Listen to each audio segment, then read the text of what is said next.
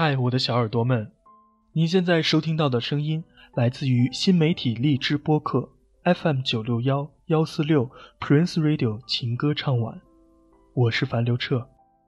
这期情歌唱晚的节目是我们的特别节目，我们起名叫做爱心接力。在今天的这期节目里，我将给大家讲述一段心酸的故事，希望大家能够耐心的听完。樊刘彻所生活的这座城市在内蒙古的中部，这座城市叫做包头。在这座草原钢城文明城市中，不仅有路。还有城中草原。今天我们讲述的这段故事，就发生在包头。在包头火车站站前广场，有一辆写着“爱心手抓饼”的小吃车，这是包头市爱心人士为与尿毒症抗争了十年的王秀荣专门定做的。六月二十八号下午，王秀荣终于能够如愿的推着这辆。载着爱心的小吃车出摊挣钱了。火车站是人流密集区，从来都是小贩摆摊的黄金地段。在火车站附近租住的王秀荣，一拿到小推车后，也在出站口对面物色了一个位置。依照这一区域的管理，周边的小贩们只被允许在下班以后出摊。这之前，王秀荣在家做出摊前的准备工作。王秀荣的家在车站广场附近，这套月租金一千多元的三室一厅的房子，王秀荣和女儿仅仅住最小最阴的一间卧室，而其他两间条件较好的卧室被当作客房出租给附近临时需要住宿的旅客们。今年五十二岁的王秀荣已经患尿毒症十年了，在他透析治疗的第三年，女儿出现了和母亲一样的症状。并最终确诊为尿毒症晚期。于是，接下来的这几年，王秀荣每周三次去医院透析的路上，便多了女儿的陪伴。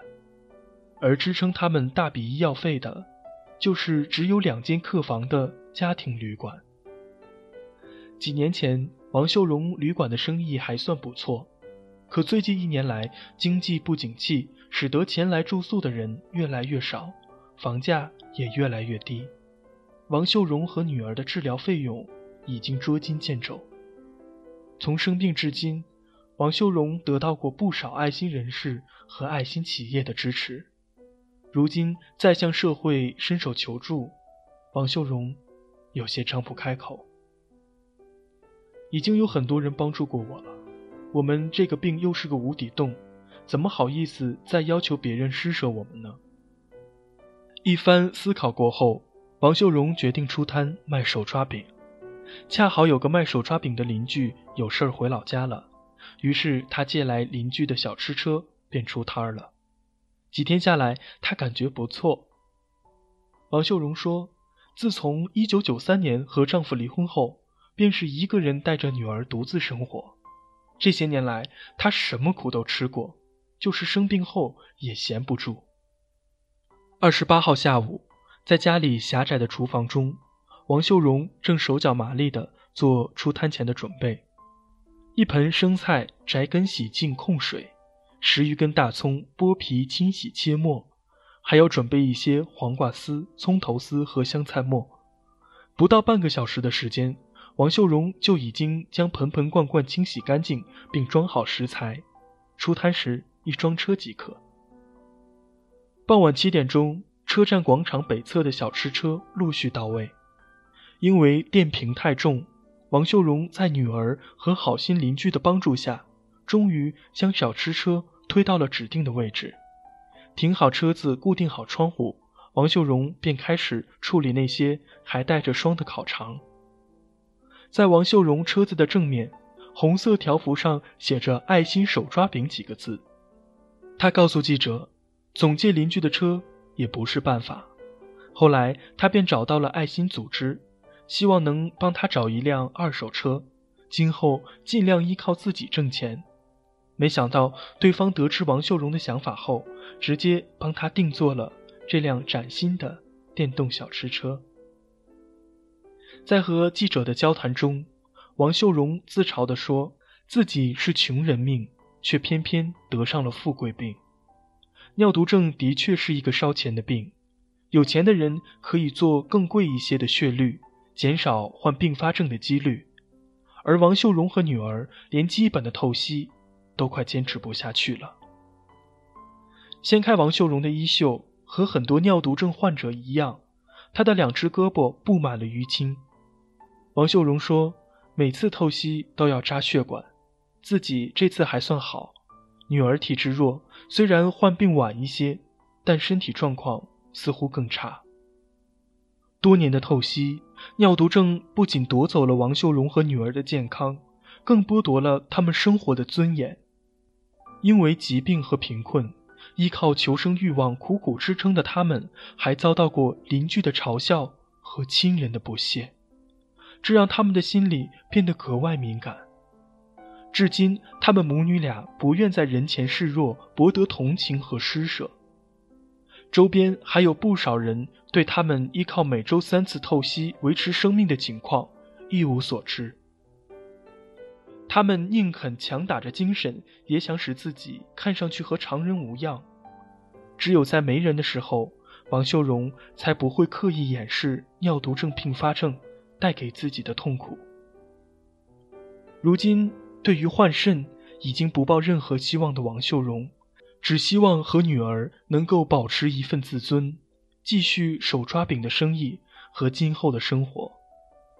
王秀荣说：“坚持一天算一天吧，只要有我一天在，女儿和我就能相互依靠。”如果听节目的你相信情歌唱完，相信我们的三位主播。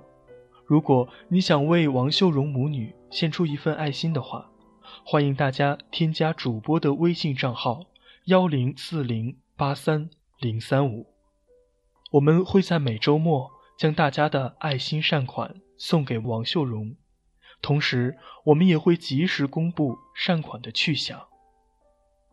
人的一生中会遇到很多的坎坷，但是只要有爱，一切困难都会度过。感谢大家耐心的听完我讲解的这个故事，希望大家能够多多转载我们这期节目，让更多的人加入这个爱心的行列。希望王秀荣母女能和正在收听节目的你一样，沐浴在同一片蓝天下。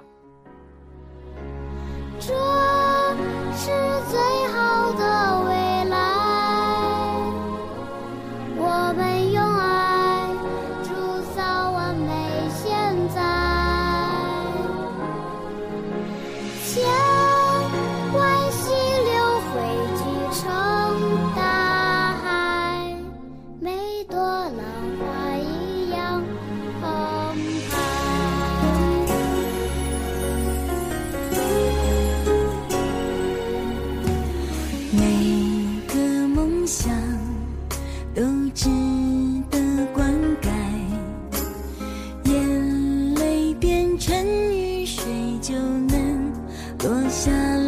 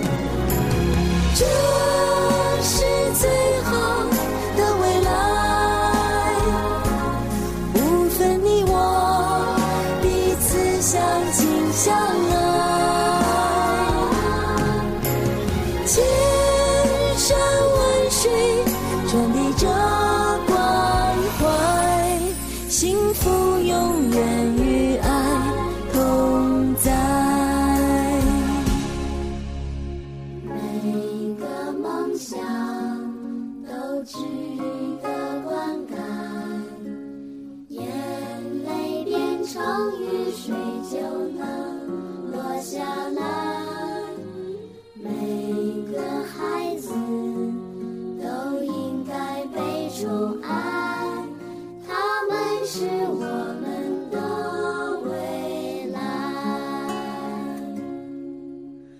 同一天空，比想象乖。